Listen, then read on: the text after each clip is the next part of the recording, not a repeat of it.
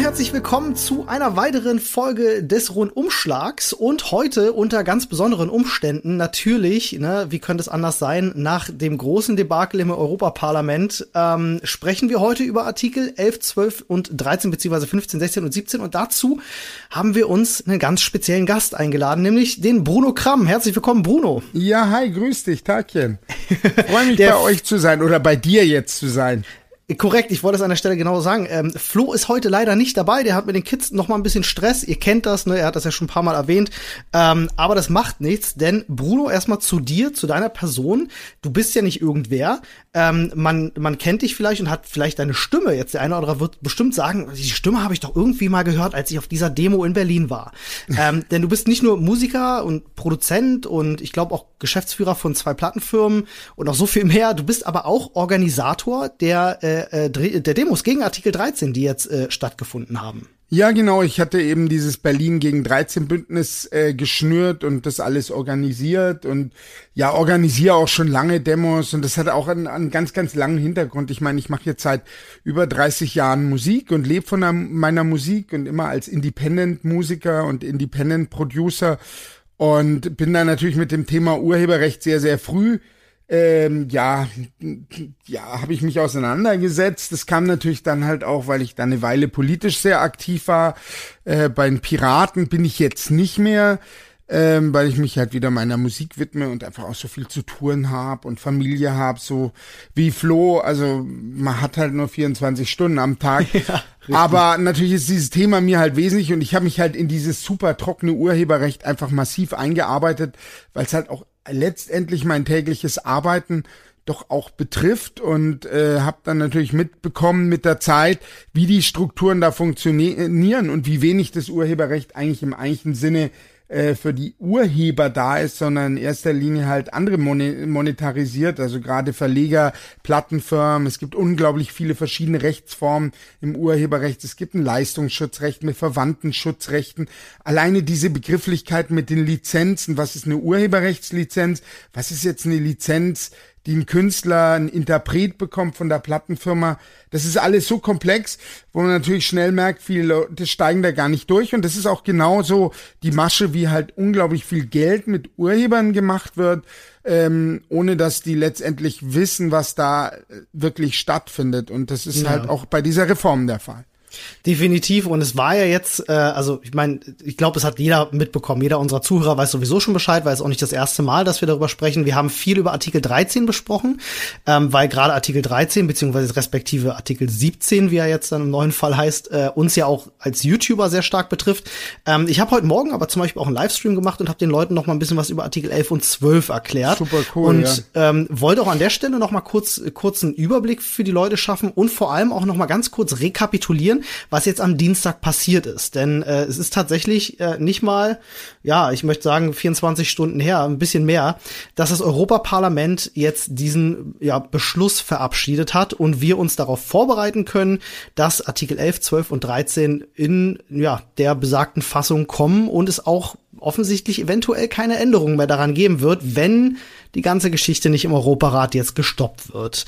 Und ähm, ja, dann lass uns doch erstmal ganz kurz darüber sprechen, was Artikel 11, 12 und 13 tatsächlich für, für Künstler und Urheber bedeuten. Denn das sind wir beide ja auch. Also letzten Endes sind Artikel 11, 12 und 13 sowas wie Weihnachten, Ostern, Nikolaus, äh, Geburtstag, alles gleichzeitig für die Verweger, Ver, Verwerter. Und zwar Artikel 11 ähm, gibt äh, quasi so eine Art Linksteuer. Ich gehe da gern noch genauer drauf ein. So eine Art Linksteuer für Presseverleger. Artikel 12 garantiert äh, Verlegern wieder einen großen satten Anteil an den Ausschüttungen der Verwertungsgesellschaften, obwohl darüber ganz anders äh, sogar vom EuGH äh, schon schon geurteilt wurde. Und Artikel 13 ist so ein Versprechen, was vor allem die Plattenfirmen gerne haben wollten, um da mehr Einfluss drauf zu nehmen, was halt äh, online landet. Und äh, letzten Endes dieser Reigen an Geschenken, der hier gemacht wurde,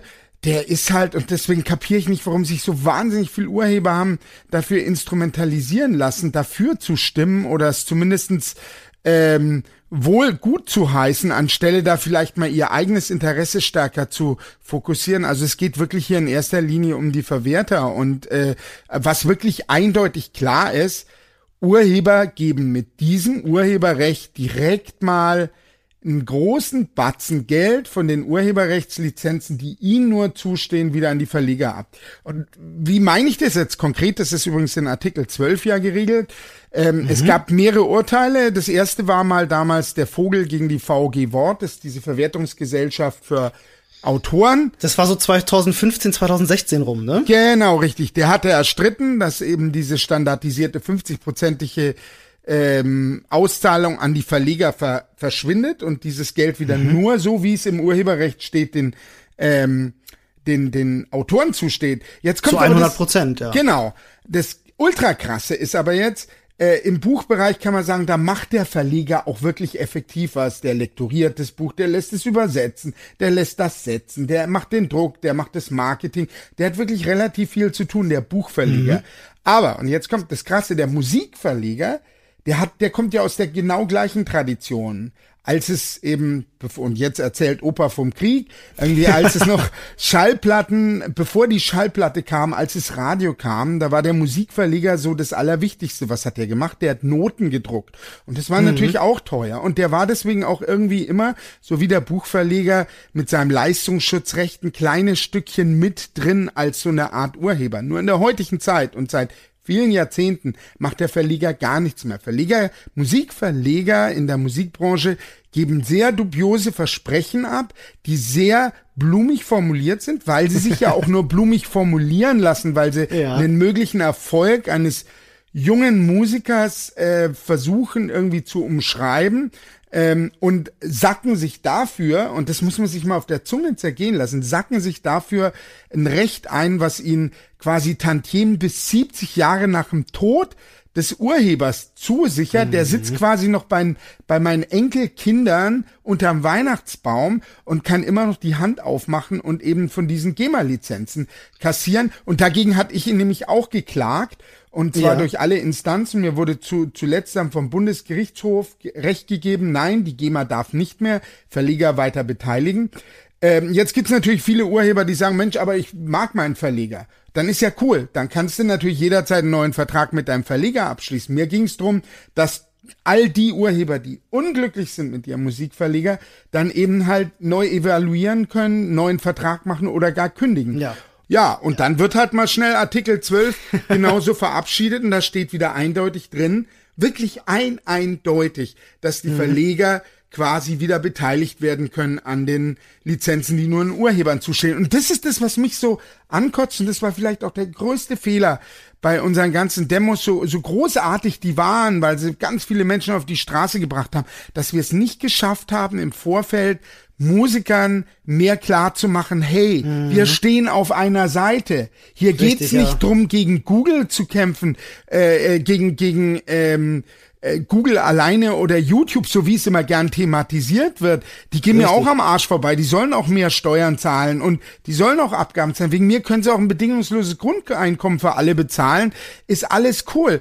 Nein, es geht hier wirklich auch um die Urheber. Und das haben wir leider im Zuge dieser Demos nicht klar genug hinbekommen, dass dann halt ganz viele Urheber und Musiker ganz schnell gesagt haben, nee, also wir sind natürlich für diese Urheberrechtsreform, weil wir sehen es nicht ein, dass Google hier alles umsonst kriegt. Das hat man auch ganz prima für sich genutzt. Ne? Ja, also ja. es ist tatsächlich so, das hat ja die Gegenseite auch ganz, ganz intelligent für sich genutzt, indem sie auch sich immer hingestellt haben und gesagt haben sofort, ähm, entschuldigt bitte, ich verstehe nicht, wie ihr gegen diese Reform sein könnt. Seid ihr denn nicht fürs Urheberrecht? Ja, das ist das Riesenproblem dabei. Und weißt du, das Tragische ist halt, klar, man muss natürlich auch äh, Google hier und da äh, ein Riegel bisschen vorschieben. Äh, aber das könnte man auch. Weißt du, es gab schon mal so eine Zeit. Es gab eine Zeit, da gab es äh, de facto Monopolisten, das war damals Microsoft.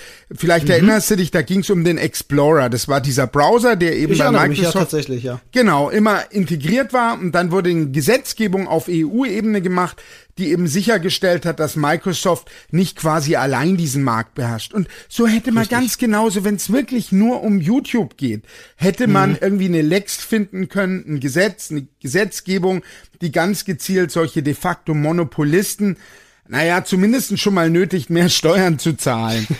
also jetzt, äh, um, um da nochmal den Haken zu schlagen, also das war jetzt Artikel 12, nur für die Leute nochmal zusammengefasst, ist es halt so, dass die Verwertungsgesellschaften nach einem Urteil 2015 äh, quasi dazu gezwungen waren, ähm, den äh, Urhebern und Künstlern eben 100 Prozent äh, auszuschütten und das wird jetzt eben durch Artikel 12 wieder rückgängig gemacht. Ne? Ganz genau, und, äh, ja. Das bedeutet im Grunde, dass sämtliche Argumentation seitens der Befürworter dieser Richtlinie eigentlich für die Tonne sind. Und das ist das, das Absurde daran, weil sie sich ja immer hingestellt haben als die großen Retter für die Urheber. Ja. Ähm, Im Grunde, was sie jetzt aber machen, ist es, der Urheber profitiert von dieser Richtlinie nicht. Null und nada. Und äh, tragisch ist halt, es gibt eben Leute wie Vogel oder uns, die im Falle vom Vogel bis vors EuGH gezogen sind und echt, der hat ein Jahrzehnt seines Lebens allein in der Vorbereitung gekämpft dafür, hat mhm. unglaublich viel Geld dafür selber investiert und gekämpft, war bei uns ja nicht anders. Ich meine, du bist ja auch David gegen Goliath. Ich kann mich an mein Verfahren Richtig. erinnern, da saßen zehn äh, GEMA-Anwälte in Prada streifen, während ich meinen alten, lumpigen Anwalt, der bald in die Pension geht, dabei hatte. Und wir haben halt doch gewonnen, war halt zu David gegen Goliath. Aber wie mhm. weh das dann tut, zu sehen, dass sowas einfach mal so im Handstreich revidiert wird, mm. weil eben, und jetzt kommt das wirklich krasse an dieser Urheberrechtsreform, da gibt's unglaublich viel Passagen, wenn du die sehr aufmerksam liest, dann fällt dir auf, die ist schon absichtlich so formuliert, dass bestimmte Schutzrechte automatisch monetarisiert werden können. Also gerade mhm. die Leistungsschutzrechte, die sogenannten verwandten, dem Urheberrecht verwandten Schutzrechte, die de facto auch von Verwertungsgesellschaften in Deutschland zum Beispiel wahrgenommen werden durch die GVL, die dann eben mhm. auch Gelder an, an Plattenfirmen zahlt, weil die sich dann auch Teile der Pauschalabgaben sichern wollen. Die werden über die ZPÜ eingesammelt und die ZPÜ wird ja von der GEMA verwaltet, ist auch wie gesagt, eine eigene Verwertungsgesellschaft und da fließt dann wieder Geld an die GVL und all diese zusätzlichen Nutznießer, die eigentlich in äh, YouTube und sämtlichen Plattformen, wo es eben immateriell genutzt wird, nichts zu mhm. suchen haben, die haben sich mhm. alle ein Stückchen von diesem Kuchen abgeschnitten. Und das ist ja. halt das, was halt echt so schräg ist. Es geht hier um Urheberrecht, aber mit mhm. den Urhebern hat's gar nichts zu tun. Es geht nur drum, ein altes Nadelöhr dieser Verwertungsgesellschaften jetzt in der zukünftigen neuen Verwertungsform, die auch vielen jungen Leuten Empowerment gegeben hat, sich selber durchzusetzen, ihr eigenes Ding machen zu können, denen das wieder zu nehmen. Richtig. Und das äh, Tragische ist jetzt, ähm, wir haben viel gekämpft und ich gebe dir auch recht, ähm, die äh, Berichterstattung war natürlich auch äh, teils sehr einseitig geprägt. Äh, vor allem deswegen, weil gerade, glaube ich, auch sehr viele eben der jungen Leute, die dort beteiligt waren, ja natürlich auch YouTube konsumieren, weil das halt für die jungen Menschen heute auch dazugehört eben auch sehr viele YouTuber ähm, Leute aufgerufen haben, auf die Straße zu gehen. Und gerade deswegen, glaube ich, war dieser Artikel 13 auch einfach so prominent. Ja. Artikel 12, natürlich genauso wichtig. Du sagst das, du sagst das völlig richtig. Für die Musiker ist das eigentlich äh, äh, ein Rieseneinschnitt. Artikel 11 ist für die Journalisten wiederum ein Rieseneinschnitt. Da geht es nämlich äh, genau, genau, um dieses Leistungsschutzrecht, das ist die sogenannte Linksteuer, damit äh, ja quasi Google schon zahlen muss, alleine dafür, dass sie bei den Suchergebnissen Bilder, Überschriften oder einen kleinen Auszug Auszug aus dem Text zeigen. Übrigens nicht nur Google, sondern jeder News-Aggregator. Jede Suchseite. Das ist ganz genau. wichtig, dass wir das auch immer ein bisschen die Kuh vom Eis kriegen, Hast du dass es recht. nicht nur um Google und YouTube geht. ja. Und das ist halt, und das ist übrigens diese Lex Springer. Das hat der Springer-Konzern geschrieben. Dieses Leistungsschutzrecht wurde ja schon mal in Deutschland etabliert, weil Springer genau. wollte, mehr am Revenue im Internet zu verdienen. Und deswegen mhm. wurde in Deutschland ja sogar eine eigene Verwertungsgesellschaft gegründet. Die nennt sich VG Media. Nur hat dann mhm. Springer gemerkt, man scheiße Scheiße mit dieser Linksteuer, das hat keinen Sinn, damit verdient man nicht wirklich das Geld. Die hat nichts, ne? Die rote Zahlen geschrieben. Ja, richtig. Aber jetzt versuchen sie auf EU-Ebene. Ja, und äh, das ist das Absurde, ja. Also wir hatten schon, also Artikel 11 ist das, was in Deutschland schon so am ehesten auch schon vorhanden war. Ähm, abgesehen davon, dass wir natürlich ein funktionierendes Urheberrecht schon hatten, also davon mal ganz abgesehen, weil das ja. auch mal viel in der Debatte aufkam, weil die Leute gesagt haben, ja, aber was ist denn, wenn auf YouTube jemand klaut? Habe ich immer gesagt, so ja, was soll denn sein? Urheberrecht existiert schon. Eben. Ähm, darum geht's jetzt gerade natürlich gar nicht. Ähm, Artikel 11 ist eigentlich äh, ja auch eine Sackgasse da, sage ich mal, weil natürlich wenn man es mal jetzt so ganz praktisch anwendet, würde natürlich Google dann einfach sagen, ja gut, dann äh, listen wir euch nicht mehr. Und dann sind gerade die, äh, die Online-Medien natürlich super gefährdet. Ich kenne das selber, ich habe lange Jahre bei einem Online-Medium gearbeitet und ich weiß, wie abhängig die von, von Suchmaschinenaufrufen auch sind. Bei unserem Online-Magazin, ich habe damals bei einem großen äh, Spiele-Online-Magazin äh, gearbeitet äh, zu seiner Zeit mit das, mit das Größte, was es in Deutschland gab. Und da kamen 50 Prozent aller Aufrufe auf dieser Plattform kamen eben über Google. Und ähm, ich glaube, wenn da jetzt dann Google anfängt zu sagen, ja gut, dann listen wir euch nicht mehr, dann haben die ganz andere Probleme. Also da ist, ist an allen Stellen ist es sehr, sehr gefährlich und genau das sind auch alles die Gründe, warum wir eben diese Richtlinie im Europaparlament eigentlich kippen wollten. Nun hat ja. das leider nicht geklappt. Am Dienstag war es dann soweit, es wurde abgestimmt final und mit, ich glaube, 74 Stimmen waren es, glaube ich, die ähm, die, die in Mehrheit waren, wurde sich eben für diese Richtlinie entschieden. Und äh, ja, dann gab es da noch so, so, so einen kleinen Aufreger, ähm, dass gerade mal fünf Stimmen fehlten, äh, damit auch Änderungsanträge in diesem in dieser Richtlinie ja. noch mal gemacht werden können, wobei sich im Hinter äh, im Nachgang noch mal rausgestellt hat irgendwie, dass diese Abstimmung auch total verwirrend gestellt war und viele Leute nicht richtig abstimmen konnten. Ja. Äh, das Tragische ist natürlich, ähm, es hätte höchstens einen Änderungsantrag in Richtung eben Upload-Filter Artikel 13 bzw. 17 mhm. gegeben.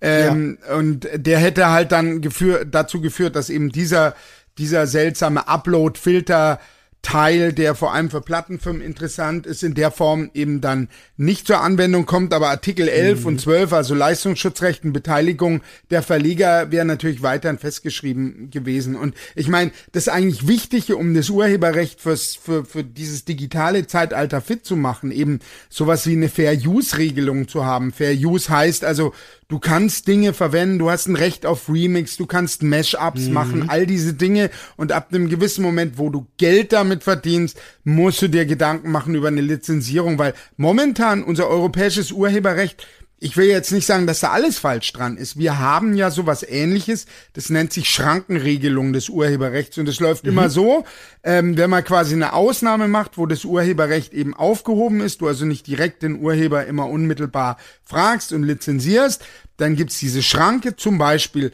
für die Privatkopie, weil du eine CD oder einen USB-Stick kopierst Richtig, oder was die auch kennen sicherlich die meisten, ja, genau. Und das da wird eine Pauschale gezahlt. Das sind die Schranken des Urheberrechts. Und genauso ist eine Schranke des, wäre eine Schranke des Urheberrechts auch so eine Art Fair-Use-Regelung. Aber äh, mhm. äh, da sträuben sich natürlich halt die alten Konzerne. Und eins darfst du nicht vergessen, hier in Europa sind nun mal halt diese alten Verlegerbranchen extrem stark und wir haben auch heute ja. weltweit natürlich drei große Unterhaltungsriesen, Universal, Sony und Warner, die natürlich mhm. schon so wesentlich das Verlagsgeschäft klar definiert haben und die haben dieses klare Interesse und haben das natürlich auch ganz kräftig rein lobbyiert. Und das ist halt so ja. der andere Aspekt, was mich halt wurmt an dieser Urheberrechts, äh, Reform. Julia Reda hat ja immer wieder berichtet, so als Schattenberichterstatterin, wie diese mhm. Reform so Stück für Stück am Wachsen ist. Aber ja. wesentlich waren es halt wirklich große Konzerne. Es wurden dann immer wieder so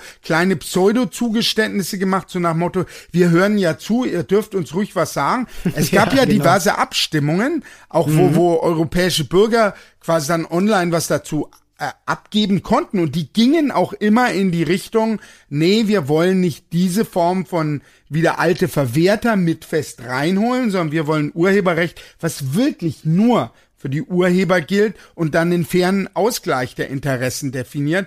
Aber das ist halt nie durchgesetzt worden. Das Tragische ist nämlich jetzt auch, gerade YouTube ist ja eh gerade extrem im Wandel momentan. Ja, Leider sind wir jetzt bei YouTube, aber bleiben wir jetzt auch mal kurz. bleiben weil, wir mal bei, ja. Weil ähm, letzten Endes entwickelt sich YouTube ja momentan auch so von seiner Plattform mehr in Richtung eines Streaming-Dienstleisters. Man merkt es ja an allen Ecken und Enden, wie einmal ein Premium-Account da ist, die plötzlich mhm. YouTube anfängt, viel bewusster auch Musik selber zu streamen, Artists kategorisiert einzustellen. Und da gibt's ja, ja auch ganz klare ähm, finanzielle Absprachen. YouTube war immer bereit zu verhandeln, auch mit der GEMA, ja. weil auch immer wieder gesagt wird, das hätten sie nicht getan.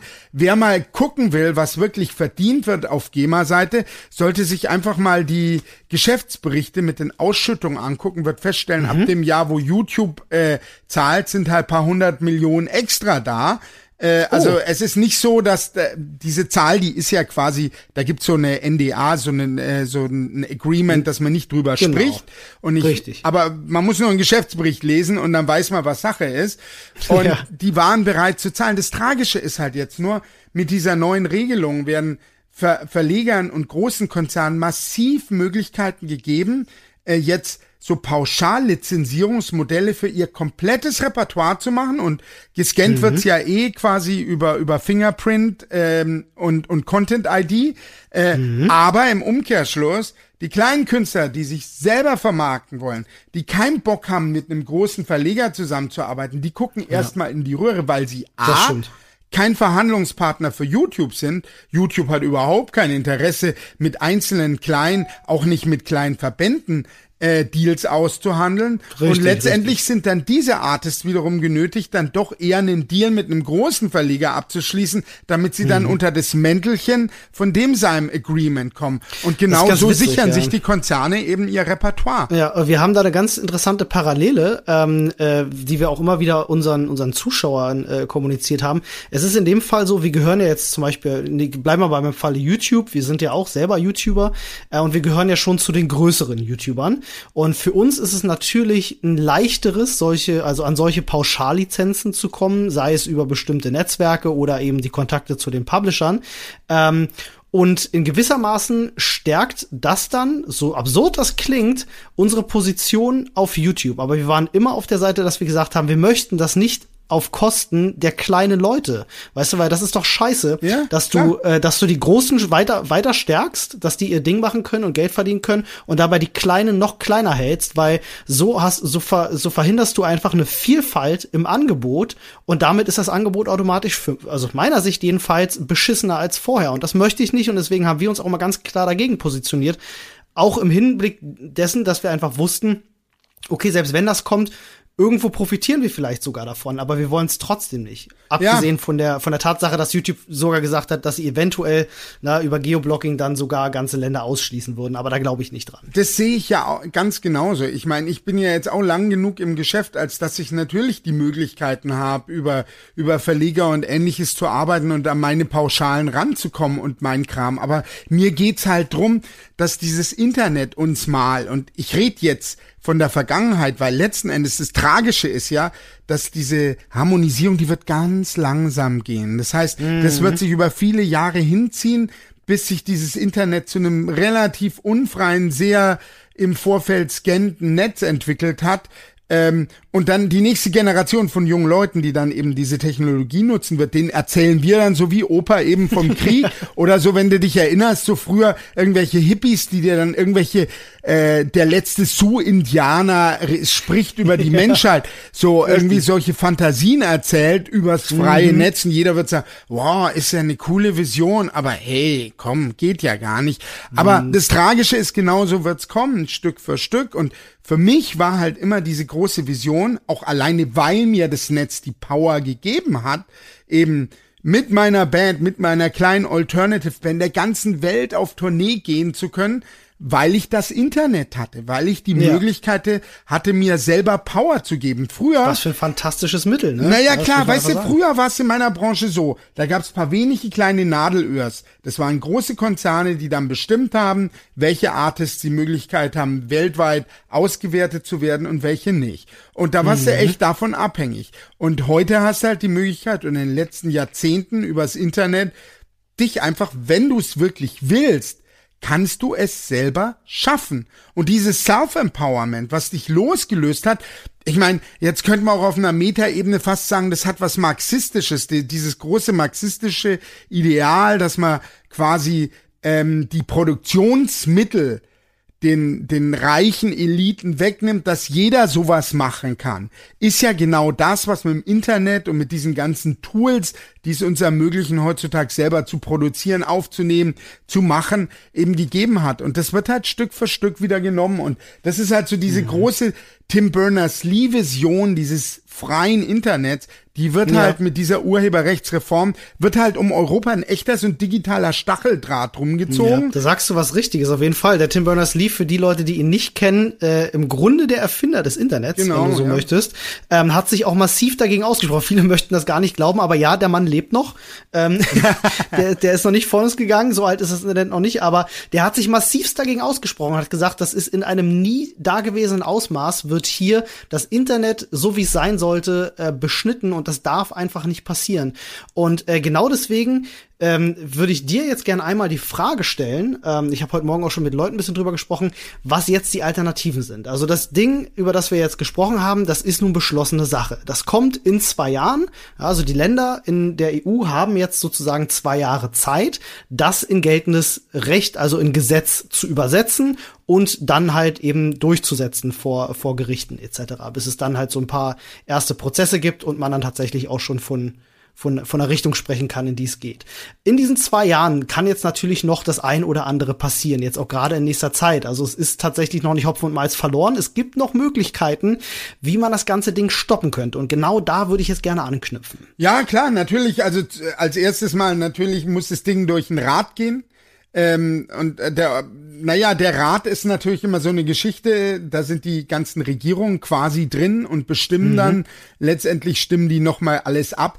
Da wäre es leichter gewesen, das Ganze zu kippen, wenn jetzt einzelne Punkte fragwürdig gewesen wären in dieser Reform. Aber da die quasi in einem Paket abgestimmt wurde, uns halt mhm. auch im mhm. Vorfeld natürlich gewisse Deals und Absprachen, gerade zwischen Frankreich, Deutschland und dann auch äh, multilateral mit Polen da sind, also den drei wirklich extrem starken Playern innerhalb der Europäischen Union, äh, ist natürlich schon davon auszugehen, dass die das Ding durchwinken werden. Was aber nicht heißt, dass wir deswegen nicht trotzdem dafür laufend auf die Straße müssen, demonstrieren müssen, hart kämpfen müssen. Aber was viel, viel wichtiger ist, und ich glaube, da sehe ich so die Riesenchance, so wahnsinnig viele junge Leute sind teilweise jetzt zum ersten Mal demonstrieren gegangen und haben Richtig. plötzlich entdeckt, ey, ich habe nicht nur eine Stimme, sondern mhm. es macht sogar Sinn, wenn ich mich hier einarbeite und engagiere, denn es ist mein Internet und es ist meine Zukunft. Und das Krasse ist ja, wenn du dir so diese politische Elite von älteren konservativen Leuten anguckst, die ja immer gerne so behaupten, die jungen Leute, die interessieren sich für nichts, die sitzen nur lethargisch ja. vor ihren, halt diese Sprüche, der ja, Witz ja, ist, dieselben, ich bin jetzt 50, weißt du, dieselben mhm. Scheißsprüche habe ich auch gehört, als ich irgendwie in 80ern äh, Teenager war, hat man das mhm. auch gesagt. In den 90ern wurde gesagt, in den Nullern, in den Zehnern, jetzt wird's gesagt. Das wird eigentlich immer über jede Generation gesagt. Aber es ist nicht so, weil diese jungen Leute die Zukunft sehen. Das Coole ist, die sind jetzt politisiert. Und es geht darum, ja. jetzt nicht nur auch es ist vollkommen klar, dass die allesamt wählen gehen, weil sie kapiert haben, worum es geht. Denn es gibt Richtig. durchaus Parteien, die Nein sagen zu dem Ganzen und die auch andere Konzepte dafür im Köcher haben und aber auch dich permanent selber zivilgesellschaftlich engagieren. Denn Politik ist ja nicht nur einmal wählen gehen, alle im Falle europäischen Wahl alle fünf Jahre oder eben halt auf nationaler Ebene alle vier Jahre, sondern mhm. es geht halt darum, dich zu engagieren und auch zu kapieren, was für eine Macht du hast, Alleine mhm. schon übers Internet. Das ist nämlich ja, oder genau mit, das. mit Leuten in deinem Umfeld sprechen. Ja, wir haben unsere Stimme bekommen übers Netz. Und die gilt jetzt auch weiter zu nutzen. Das ist, das ist tatsächlich ein ganz guter Punkt, den du auch ansprichst, weil ich habe auch äh, bei vielen Leuten ganz viel Frustration jetzt natürlich gemerkt nach Dienstag, weil es sich erstmal im ersten, ähm, ja, ich sag mal, im ersten Schritt angefühlt hat wie eine heftige Niederlage. All das Kämpfen hätte nichts gebracht. Und ich habe wirklich auch heute im Livestream gab es sehr, sehr viele ähm, die äh, ja wirklich den, den Kopf in den Sand stecken wollen. Und ich sage den Leuten immer wieder, im Grunde haben wir auf europäischer Ebene erstmal einen Kampf verloren. Das ist richtig. Aber meiner Meinung nach haben wir auf nationaler Ebene einen ganz, ganz wichtigen Kampf gewonnen. Denn wenn man sich mal anschaut, wie das noch vor ein paar Monaten bei den Abstimmungen aussah und äh, ja, der Beteiligung der Parteien in Deutschland und wie es jetzt aussieht, dann haben wir mit den Demonstrationen und mit der ganzen Information und mit dieser Aktivierung dieser, dieser neuen Wählerschaft einfach dafür auch gesorgt und gerade diese jungen Menschen haben dafür gesorgt, dass ähm, ne, zum Beispiel eine komplette Partei sich plötzlich äh, gegen so einen Vorschlag stellt und die da vorher dafür waren. Also ist, man muss sagen, im Europaparlament, der deutsche Anteil der Politiker war mehrheitlich gegen äh, diese Direktive. Ja, und das ist der Hammer, weil es nämlich zuerst ganz, ganz anders aussah. Weil das sah ganz anders aus, ja. Und wir erinnern uns, als die Übergabe der Unterschriften an Bali war, irgendwie da war eher so, ach ja, mal gucken, aber dass da so eine Bewegung draus wird. Weißt du, was halt auch ganz wichtig ist, gerade so diese netzpolitischen Themen. Früher war es immer so, dass Netzpolitik immer so Nischendasein gefrustet hat. So, mhm. ja, darüber müssen wir uns jetzt auch noch unterhalten, anstelle zu begreifen, dass das Internet ja sämtliche Bereiche unseres Lebens verändert. Das verändert die Art und Weise, wie wir arbeiten. Es verändert die Art und Weise, was unsere Gesundheit, unser Wohnen, unsere Mobilität, all diese Aspekte.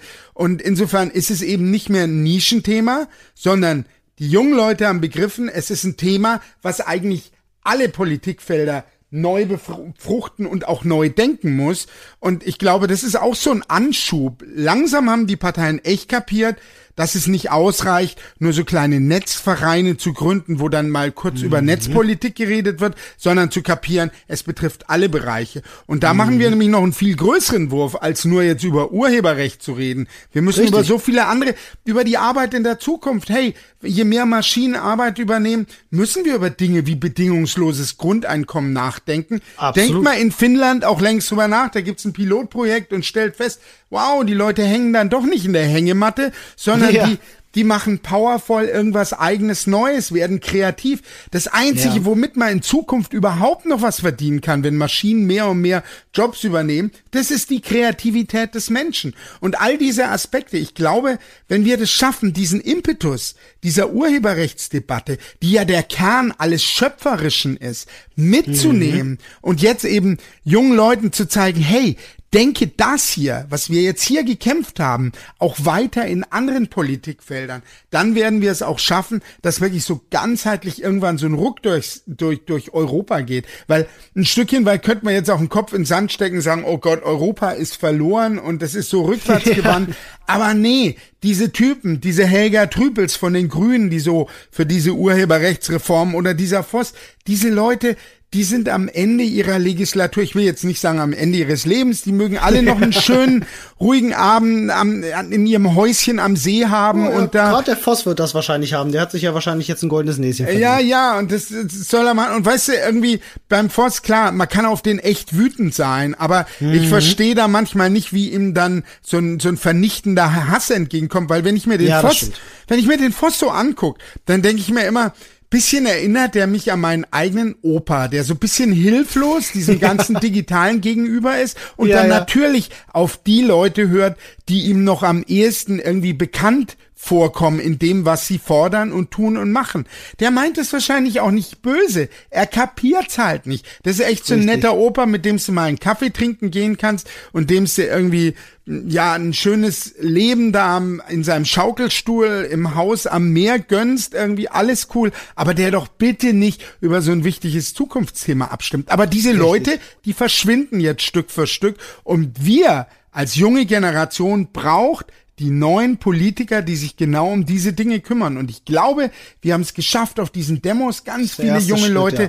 dafür anzusprechen. Werdet politisch, tretet in Parteien ein und kämpft für unsere Sache. Völlig richtig. Ich glaube, wir haben da, ähm, und mit wir meine ich tatsächlich jetzt äh, nicht nur uns beide, sondern tatsächlich sprechen mit allen, ja. ähm, äh, den Grundstein auch dafür äh, ein Stück weit gelegt. Äh, man muss den äh, Initiatoren dieser äh, dieser Direktive auch fast schon danken. Jo. Ähm, so, so absurd das klingt und so so beschissen Artikel äh, ähm, 15, 16 und 17 sind.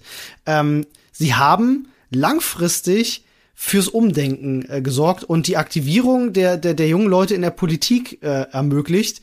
Ähm, das war dieses, das war, weißt du, das, du brauchst ja manchmal, das ist ja oft in Science Fiction äh, auch ganz großes ein Thema, wenn es auf national, nationalen Ebenen so viele Konflikte gibt, dann braucht das einfach einen internationalen Konflikt, um die Leute äh, äh, dann auch international zusammenzuschweißen. Ja.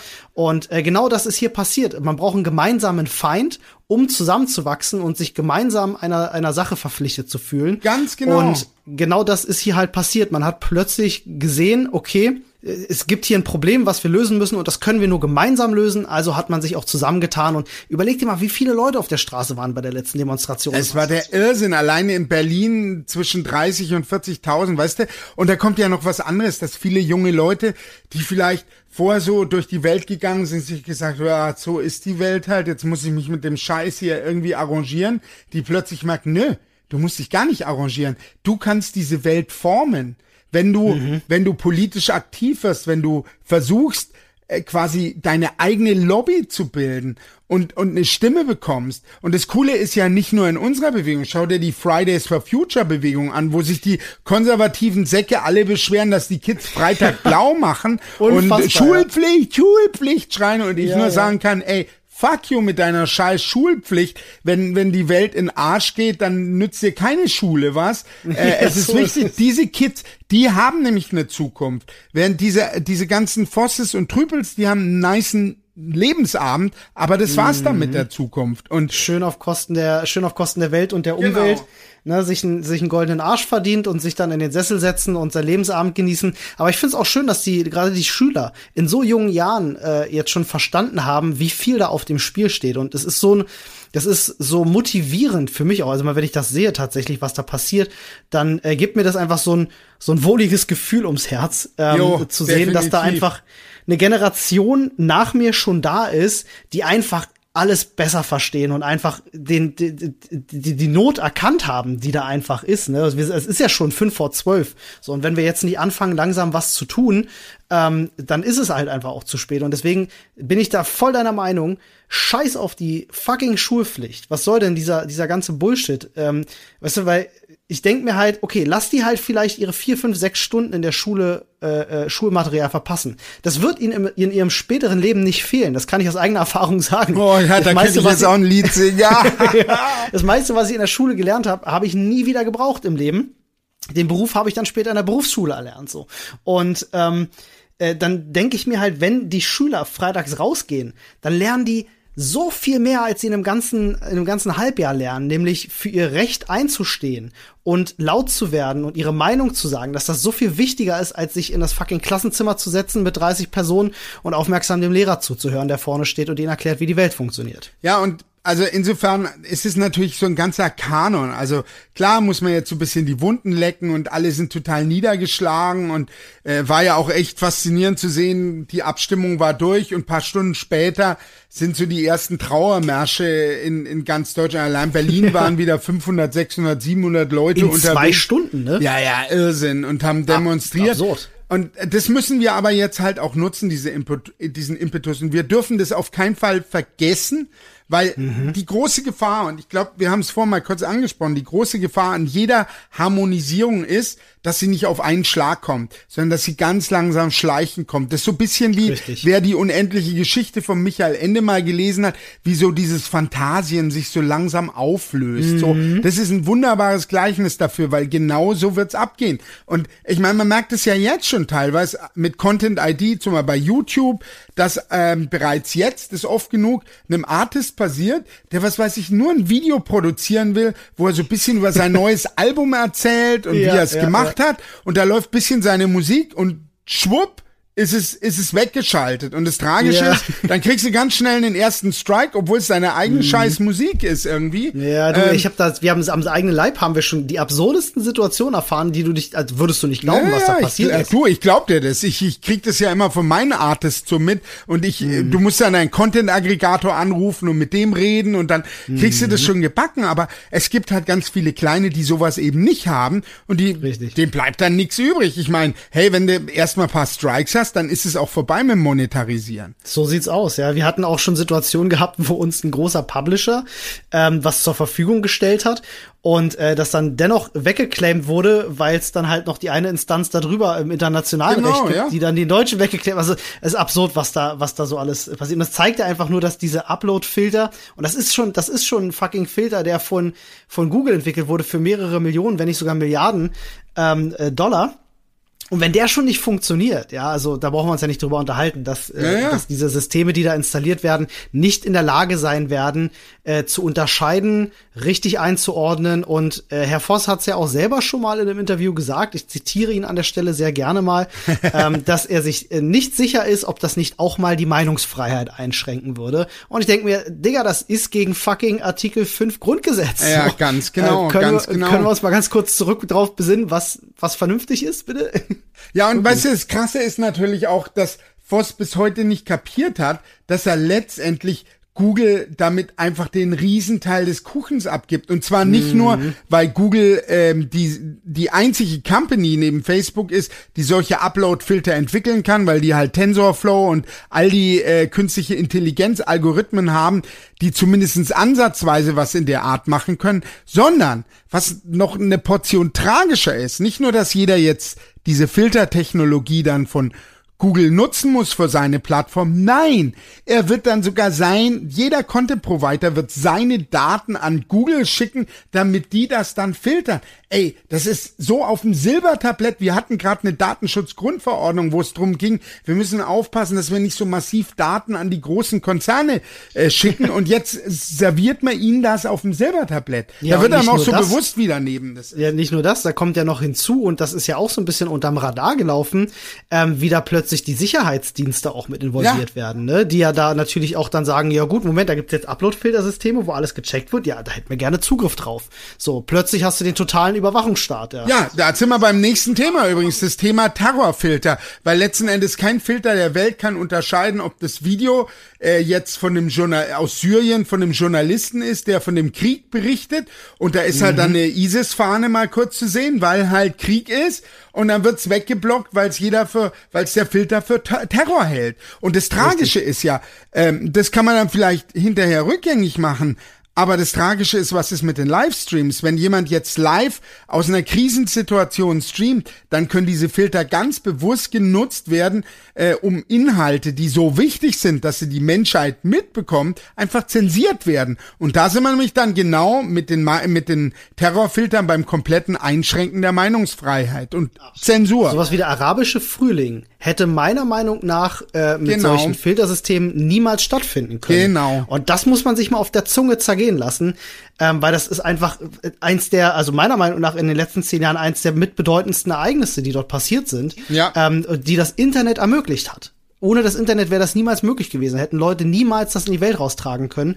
Ähm, und du sagst schon ganz richtig, lass den einen oder anderen da eine Fahne verbrennen oder schwenken und das Filtersystem denkt sich so, ei, ah ja, besser nicht. Ähm, und dann war's das mit dem Ja, aber das Krasse ist ja auch, dass man plötzlich merkt, wie sich Dinge umdrehen. Also wir haben für uns entdeckt, was es uns für eine Freiheit gibt, das Netz. Und äh, irgendwie gibt uns das ja auch eine Sicherheit zu wissen. Wir haben immer irgendwie diesen, dieses Backup durchs Netz, dass wenn uns Unrecht zuteil wird, dann können wir das halt mit den Menschen teilen und äh, bekommen dann halt Solidarität und Empathie zugesprochen für das, was uns passiert. Man ist eben nicht mehr so alleine in dieser Welt. Und auf der anderen Seite siehst du dann die Legislative und regierende Leute, die Angst bekommen vor diesem Rückkanal, der plötzlich da ist. Weil das ist halt auch so. In der Vergangenheit, diese klassische Elite von Politikern ist es nun mal halt gewöhnt. Es gibt nur eine Richtung des Informationsflusses.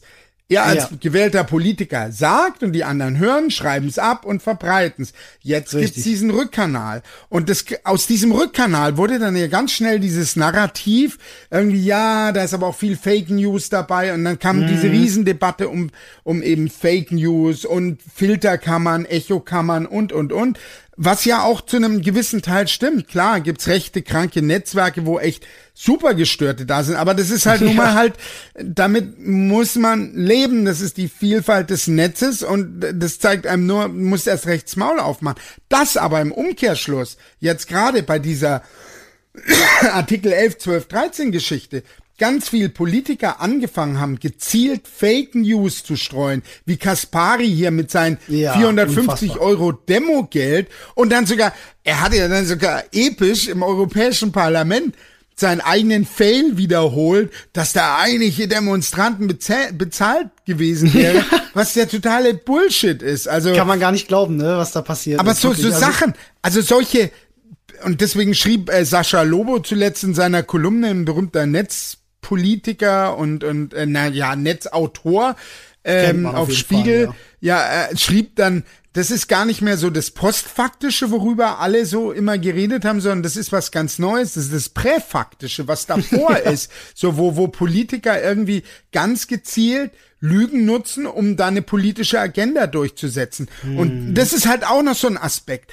Das Coole ist, das wäre früher ein leichtes gewesen. Früher haben Politiker extrem äh, autoritär ihr Ding durchziehen können, indem sie Leute diskreditieren und dadurch tot, mundtot machen. Heute geht es nicht, denn auf Kaspari, schau nur auf Twitter und guck, was der von den Shitstorm abbekommt. Ja, das und das ist das Epische, dass du plötzlich merkst, ja, wir haben eine Stimme. Du musst nicht mhm. frustriert sein. Du kannst dein, deinen Mund aufmachen und du wirst, wenn du recht hast, dann auch das Echo bekommen. Und das ist eben, da sind wir auch wieder bei dem, was du vorher halt meintest, dass es, wir haben zwar verloren, aber eigentlich haben wir gewonnen. Ja, lang, langfristig meiner Meinung nach, klar, also kurzfristig gedacht ist das erstmal eine Niederlage. Langfristig haben wir so viel gewonnen, dass ich immer noch sehr, sehr guter Dinge bin, egal auch wenn Artikel 15, 16 und 17 kommen. Damit werden wir schon irgendwie umgehen, da werden wir schon gucken, dass wir weiterhin laut bleiben und was wir daran noch drehen können. Es gibt ja zumindest immer noch ne, so ein bisschen die Hoffnung, ähm, weil ja auch im Vorfeld gesagt wurde, selbst durch die CDU, wobei ich nicht weiß, inwiefern das einfach nur Gelaber war, ähm, dass man schauen möchte, dass man halt ne, da äh, Uploadfilter zumindest in Deutschland verhindert, wobei ich ja, mir auch denke, was für, ein, was für ein Quatsch es ja, ist, weil Bullshit. fährt dann der Holländer mit seinem mit seinem ja. USB-Stick ins Deutsche, kommen wieder plötzlich genau. die Internetcafés auf, weil jeder ein Café ja, sucht, wo er seine Daten hochladen kann. Richtig, richtig, ja, aber es zeigt ja zumindest, es zeigt zumindest den Druck, der seitens äh, der unserer Seite da ist und der auch gehört wird, dass plötzlich dann sich eine Partei, die 100% dafür ist, dass dieses Ding kommt, sich hinstellt und versucht Zugeständnisse zu machen, seien genau. sie absurd oder nicht, aber das zeigt ja, dass wir dass wir was erreicht haben und dass wir da in den Köpfen sind und dass sie Angst vor uns haben und dass wir weiter auf die Straße gehen müssen, weiter zahlreich sein müssen, weiter laut sein müssen, um weiter bei denen diese Angst aufrechtzuerhalten, wobei Angst jetzt ein sehr negatives Wort ist, aber ich glaube, ihr versteht, was ich meine. Ähm, wir müssen weiter präsent sein, um um denen zu zeigen, nicht mit uns. Wir müssen, was Wichtige. wir halt aber auch machen müssen, ist, äh, dass die Creator, die so besonders viel Angst haben, und das sind nun mal halt leider vor allem die Musiker, dass wir denen die Angst nehmen und ihnen vor allem zeigen, wo äh, wo sie letztendlich nur Nachteile davon haben und inwiefern mhm. sie von mhm. Fair Use Regeln Vorteile hätten und dass es auch alternative Verwertungsgesellschaften gibt. Es gibt seit Jahren schon eine C3S, das ist eine neue Verwertungsgesellschaft für Creative Commons Musik, die eben halt genau diese offen denkenden Urheber unterstützen will. Und da gibt es Strukturen und Möglichkeiten. Auch wenn man gerade sauer ist auf die GEMA und sagt, ey, wie kann man eine Urheberrechtsreform machen, bevor man irgendwie nicht endlich erstmal die Verwertungsgesellschaften reformiert, weil sonst machst du halt so wie bei diesem Gesetz den Bock zum Gärtner, weil die Verwertungsgesellschaften plötzlich komplett den Internetverkehr abrechnen sollen.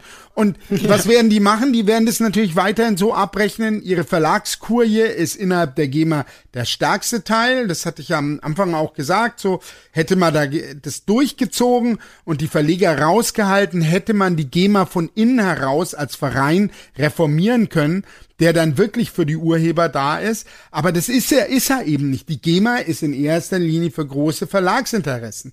Das Tragische mhm. ist auch, dass ganz viele sehr erfolgreiche Urheber und Musiker natürlich dann irgendwann anfangen, weil sie kapiert haben, das Business läuft halt so ab, ihre eigenen Verlagseditionen gründen und dann wiederum junge Artists irgendwie ausbeuten. Und ich meine, ja. damit muss man halt mal brechen. Und damit kannst du aber nur brechen, indem du äh, erklärst und immer wieder versuchst, gerade Urhebern und Musikern, die da manchmal so ein bisschen den Anschluss in der digitalen Denke verloren haben, so von diesem hohen Rost, dieses äh, geistiges Eigentum, mein Eigentum und äh, alles Digitale ist nur Diebstahl und Selbstbedienungsladen. Ja. Das sind ja Narrative, die funktionieren und die bauen vor allem so eine innerliche mhm. Wand von Angst auf. Ich kenne das extrem richtig, gut, ja. aber die müssen wir durchdringen mit positiven Narrativen, die ihnen zeigen, ey, dieses Internet gibt dir als Musiker endlich die Möglichkeit, selbst zu bestimmen. Nicht nur selbst zu bestimmen, was du machst und da nur abhängig von deinem Verleger zu sein, sondern eben auch selbst ähm, zu bestimmen, wie du deine Sachen auswerten willst und wie du mhm. deine lang, langzeitliche Überlegung für deine Lebensplanung und, und, und machst. Das sind alles ja. so Aspekte, die für Urheber unglaublich wichtig sind, weil es halt ja. halt so ein totales Ellenbogengeschäft ist, wo sich jeder der Nächste ist. Und, aber da müssen wir dran arbeiten. Und das war, wie gesagt, auch der große Fehler bei den bei, bei den Protesten, man hätte zuerst mal die Musiker ins Boot kriegen müssen, dass man dann so We Are the World mäßig große Festivals macht, wo die Urheber auch dagegen sprechen, sagen, ey, ihr, ihr sagt unsere Rechte ein und verkauft sie als Urheberrecht. Und wenn man dann noch dazu Artikel 13 erklärt, dann wäre das so eine epische große Bewegung gewesen, ja. wo dann ja, dann holst du noch Artikel 11 ins Boot tatsächlich und hast dann auch die genau. Journalisten auf deiner Seite. Was wären das für eine Riesenvereinigung? Ganz genau. Wahnsinn. Und das Spannende das ist ja, dass du jetzt plötzlich merkst du so auf Twitter die ersten Autoren, die dann plötzlich schreiben, ey, Moment mal, es ist ja echt so, dass wir plötzlich die Hälfte unserer Urheberrechtslizenzen wieder den den Verlegern abgeben. Das kann doch nicht sein. So, wo ich mir denke, ey, Alter. Ja, hättest mal vorher gelesen. Ja, hättest mal vorher gelesen. Aber daran merkst du halt, wie sehr so eine Debatte dann halt auch immer von diesem emotionalen Angstding beherrscht ist. Äh, total. Ich habe das selber gemerkt. Ich habe mit äh, auf, auf Facebook mit äh, mit einer mit einer Freundin, die selber auch ähm, als als äh, Musikerin und Sounddesignerin tätig ist, äh, habe ich habe ich genau darüber diskutiert, als das plötzlich ganz frisch war und ihr wollte ihr klar machen, ähm, äh, dass ihr das schadet. Aber das wollte sie nicht sehen, weil sie hat nur gesehen, oh, Urheberrecht, ähm, dann kann ja endlich jemand mal was dagegen tun, dass meine Sachen auf YouTube geklaut werden, wo ich ihr gesagt habe, so, da kannst du doch heute schon gegen vorgehen. Urheberrecht ja. existiert doch schon, du musst es nur tun. Ähm, das hat jetzt nichts mit dieser Direktive zu tun. Äh, Im Gegenteil, die schadet dir, aber das wollte, wollte man an der Stelle nicht wahrhaben, weil man da tatsächlich genau mit dieser emotionalen Angst so wirklich einfachen Zugang findet bei den Leuten, ähm, äh, ne, das ist halt wie, ist blöder Vergleich vielleicht, aber es ist, wie es viel im rechten Kreis auch ist. Da wird mit der Angst gespielt, ja, dass jemand recht. vor deiner Haustür, vor, vor, deiner Haustür steht und dir was Böses möchte. So, das ist eine, eine imaginäre Angst, die geschaffen wird und äh, mit, mit Hilfe dieser Angst versucht man dann eben seine perfiden Sachen durchzusetzen, seine eigenen Interessen durchzusetzen. Und äh, ja, so, so sehr dieser Vergleich vielleicht ein bisschen extrem ist, ich bin, ich bin in Podcast auch bekannt für extreme Vergleiche. ähm, ich, ich finde aber, es verdeutlicht es nochmal ganz gut. Und genau das ist das, was hier auch passiert ist. Da wird eine Angst geschürt, da wird dann von ja. dem Urheberrecht gesprochen. Und sobald du dich dagegen aussprichst, heißt das, ja, Moment, wenn du dagegen bist, dann bist du ja auch gegen das Urheberrecht. So, ja, weißt du, die Angst auch so, du hast ja gerade selber eine Urheberin angesprochen, die dann argumentiert, Mensch, die ganzen Leute, die mein Zeug hochladen und damit dann Geld verdienen. Und ja, in der Tat, äh, so, ich kann mir schon vorstellen, für die eine oder andere kleine Band geht mir ja letztendlich genauso mit meiner Band, wenn ich jetzt meine Band eintippe, dass ich, finde ich, Zehntausende von Clips, wo irgendwelche Leute was monetarisieren. Und klar kann ich dann entweder der Reinach mich Wochenende lang hinhocken und alles claimen und Stress machen, oder ich kann es akzeptieren oder anfangen mal genau zu gucken, was bringt mir was, denn es verbreitet mhm. ja auch mein Kram. Und der eigentlich, die eigentliche Krux ist natürlich auch, was man nicht vergessen darf ähm, das Internet hat dazu geführt, dass plötzlich ein riesen Longtail da ist. Man darf nicht vergessen, dass die Musik ganz früher die ganze Musikindustrie eine ganz besondere Funktion hatte, denn sie hat bei der Sozialisation von jungen Menschen geholfen, denn es war ja. für ganz viele Leute, die, was weiß ich, du bist groß geworden in einem kleinen Pissdorf irgendwo im Schwarzwald und irgendwie hast von der großen, weiten Welt geträumt. Und dann gab es den coolen Rock'n'Roll, der, der dir diese Freiheit versprochen hat. Und das hat sozialisiert. Ja. und dadurch war natürlich über dieses Nadelöhr klar definiert. Du konntest mit paar wenigen Artists ein riesen Revenue erzeugen. Heute aber durchs Internet und durch diese Befreiung hat plötzlich jeder dieses also es gibt kein Nadelöhr mehr. Jeder hat die Möglichkeit zu veröffentlichen, was natürlich dazu führt, dass es ganz viele kleine Subnischen und Genres gibt und jeder bisschen Geld damit verdient. Aber halt dieser Longtail, und den nennt man auch so, dieser lange Schwanz von vielen, vielen kleinen Veröffentlichungen, ist natürlich mittlerweile so viel und mehr geworden als das, was der Mainstream umsetzt. Was natürlich in einem Zeitalter der Aufmerksamkeitsökonomie noch so ein Buzzword, was aber eine wesentliche Rolle spielt. Wir haben eben nur 24 Stunden und so viel Stunden ja. Zeit auf unseren Medien zu surfen, natürlich dazu führt, dass nicht mehr so viel konsumiert wird, sondern eben auch mehr produziert wird. Leute werden selber zu, zu, zu Kreativen. Und das ist natürlich mhm. was, was so den, den Musikern, die immer so ein bisschen im Elfenbeinturm waren, wir sind die großen Künstler, ähm, schon auch wirklich subtil eine Angst macht. Und ja, diese richtig. Angst, die muss man aber, und ich glaube, die nächste Generation Musiker sieht es auch schon ein bisschen anders, aber die sind halt noch nicht so im Markt gesetzt und, und gefestigt, als dass man ihre Stimme in den Verwertungsgesellschaften hören würde. Aber ich denke, das ist so ein ganz wichtiger Aspekt, dass man den Leuten einfach bewusst macht, hey, jeder ist ein Kreativer und jeder kreative Output ist automatisch vom Urheberrecht geschützt. Und dann müssen wir gucken, weil nämlich manchmal gibt's so diesen Irrglaube bei vielen Musikern so nach dem Motto, äh, nur weil sie jetzt davon leben, ist ihr Content der einzige, der äh, kreativ urheberrechtlich geschützt ist. Dem ist aber nicht so. Das stimmt. Jeder ist Urheber. Das muss man ganz klar sagen. Also jeder, der jeder, der sich irgendwie äh, künstlerisch betätigt äh, und sei es halt tatsächlich nur ein Foto auf dem Smartphone, damit bist Oder auch wir mit unserem Geschwätz gerade, wir quatschen ja. hier gerade, das ist unser Recht. Also ja. ich habe mit dir abgesprochen, wir quatschen jetzt.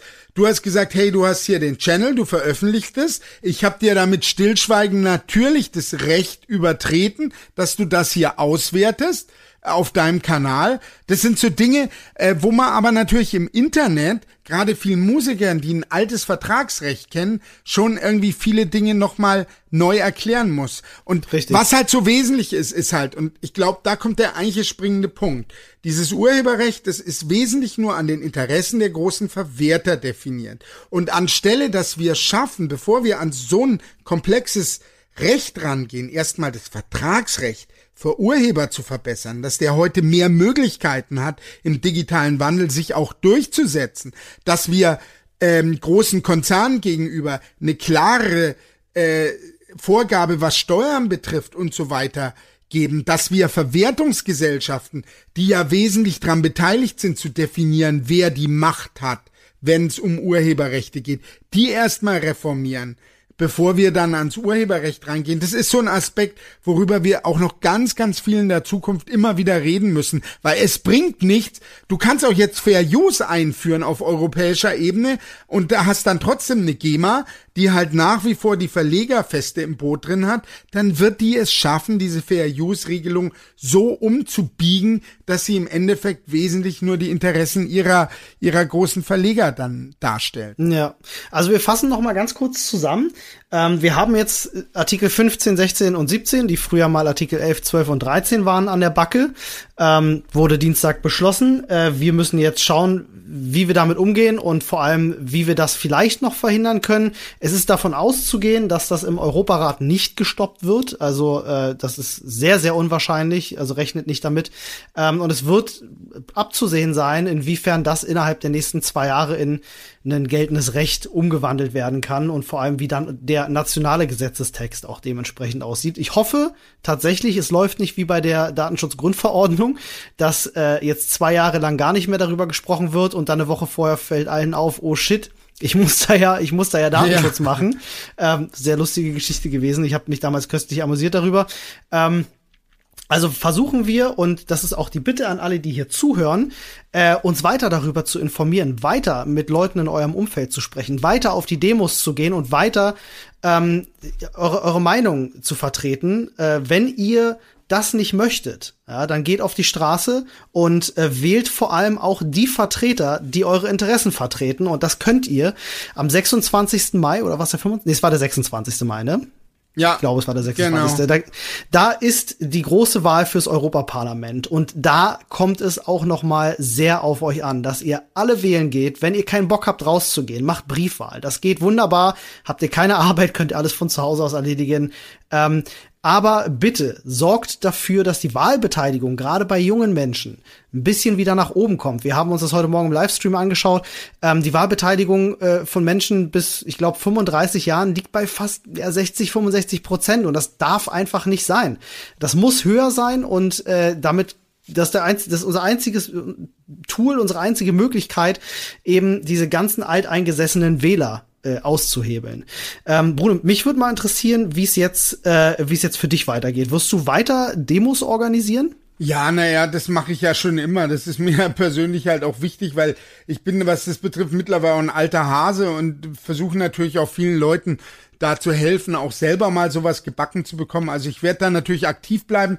Ich bin natürlich weiterhin extrem aktiv, gerade äh, wenn es darum geht, jungen Urhebern zu zeigen, wie sie heutzutage ohne Verlag und ohne diesen ganzen Scheiß zurechtkommen können.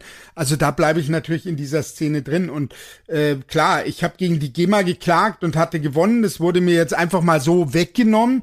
Das macht ja. mich schon ein Stückchen weit stinkig. Das ist ätzend. Das ist, das ist, das ist der Hammer, ey. Weißt du, was, was mich das gekostet hat und äh, ja. wie viel Zeit da reinging? Meine Familie hat mich dafür gehasst und äh, dass, dass ich sowas so lange durchziehe und mhm. dann wird es einfach so weggenommen. Das lasse ich auch nicht so ohne weiteres auf mir sitzen und bin auch schon am überlegen, was man da so alles so rein verfassungsrechtlich so machen kann. Also ja. ich bleib dieser Bewegung natürlich treu und ich freue mich vor allem, dass so viele neue Mitstreiter dazugekommen sind, dass das Netzwerk größer geworden ist. Schau, ich meine, wir haben uns jetzt auch kennengelernt. Das sind das alles Netzwerkverbindungen und die werden wir gemeinsam nutzen und wir können uns Weißt du, das Coole ist ja, wenn die nächste Geschichte ansteht, wenn es um Terrorfilter geht, dann schaue ich nur in mein Smartphone rein und dann sehe ich deine Nummer, dann sehe ich X Nummern und weiß, wen ich alles kontakte und ihr werdet eurerseits all eure Kontakte nutzen und wir werden ein gigantisches Netzwerk, das eben doch wahnsinnig viel verändern kann und deswegen bin ich da sehr optimistisch. Und was du gerade gesagt hast, das mit dem Wählen gehen, ist natürlich das Allerwesentliche. Dieses was halt auch so cool ist, diese Demos haben uns gezeigt, dass diese jungen Leute an Europa glauben. Sonst hätten sie sich wegen einer ja. europäischen Urheberrechtsreform nicht so eingesetzt. Und es gibt ja. mir totale Hoffnung für dieses total geile Europa, was ich echt liebe. Mir fällt es immer schwer zu sagen, ich bin Deutscher, aber ich kann heutzutage richtig happy sagen, ich bin Europäer. Und ich ja, kann mich auch für die, ich kann mich genauso auch heute sehr easy für die Sünden, die Europa begeht, auch schämen, weil ich mich eben als Europäer empfinde. Und so geht's, glaube ich, auch ganz, ganz vielen jungen Leuten. Und das finde ich großartig und da sehe ich halt auch die Chance. Ja, ich finde es schön, dass da auch mittlerweile über Grenzen hinaus ge gedacht wird, weil Grenzen sind für mich immer etwas von Menschen jo. erfundenes, etwas, was faktisch nicht existiert. Am Ende sind wir eine ganze Menge Leute auf einer runden Kugel. Ähm, es sei denn, man glaubt den Flat Earthern dann gerne auch auf einer ähm. Und was außer dem Internet hat uns gezeigt, dass das mit den Grenzen Bullshit ist. Es war das Richtig. Internet. Ey, jeder, der mal nach oben geflogen ist, jeder, der mal tatsächlich irgendwie außerhalb der Erde unterwegs war, kommt zurück und sagt, wenn du von da oben runterschaust auf diesen kleinen blauen Planeten, dann wird dir erstmal überhaupt bewusst, ähm, was da alles auf dem Spiel steht und wie, wie, was für ein Quatsch dieses Grenzendenken ist eigentlich. Ja, ganz genau. Weil wir, wir sind halt einfach, es ist so, so blöd es klingt, wir sind halt einfach eine Zusammenfassung von sehr vielen Mikroorganismen und Zellen unterwegs auf einem großen Felsbrocken durch ein riesiges All. Ja. Ähm, so absurd das klingt, aber ey, wir sollten verdammt noch mal zusammenhalten ähm, wenn es darum geht, äh, unser, unser gemeinsames Überleben zu sichern. Ja, Peace and Love ist da wirklich das Einzige, was uns helfen kann. Ist ja übrigens ein geiler Abschluss für diesen Podcast. Ja, ich auch. Alter. Das ist ein bisschen hochtrabend jetzt für, für eine Urheberrechtsreform, aber ey, ein bisschen positive Gedanken, darum geht's ja hier in diesem Podcast. Ähm, Bruno, ich bedanke mich recht herzlich bei dir, dass du dir die Zeit genommen hast, heute hier zu sein. Wenn die Leute vielleicht Fragen haben, was äh, sie vielleicht auch, vielleicht haben wir auch den einen oder anderen Künstler, der hier zuhört und sich jetzt fragt so, ey geil, cool, cool, ich habe jetzt gerade irgendwie von, von modernen Verwertungsgesellschaften gehört oder Möglichkeiten vielleicht auch äh, da mal was machen zu können, dass ich meine Tantiemen nicht bei der GEMA abgeben muss. Ähm, kann man dich irgendwo erreichen? Kann man dir folgen irgendwo? Du, ich bin auf allen Social-Kanälen. Also ich habe meinen YouTube-Kanal, ich habe meinen Twitter, ich habe meinen Instagram und überall mache ich irgendwelchen Content, sei es Musik, aber eben halt auch viel so Inhaltliches zu politischen Themen. Also mich findest du immer äh, irgendwie und äh, also Twitter, Facebook, Instagram, Überall. Also und meine Telefonnummer. Und wenn du auf meinen Twitter-Account guckst, da steht sogar meine Telefonnummer. Also jeder kann mich sofort anrufen. Ich habe noch dazu eine Ei, okay. Telefonnummer, die du ganz leicht merken kannst, die mit den drei Sechsen am Ende. Alles cool. das ist aber mutig. Ne? Das in der heutigen Zeit macht das ja auch nicht jeder tatsächlich. Ja, ich habe natürlich noch ein zweites Telefon. Das ist schlau. das ist sehr schlau, damit man es ausstellen kann. Ist ja auch völlig richtig so. Ne?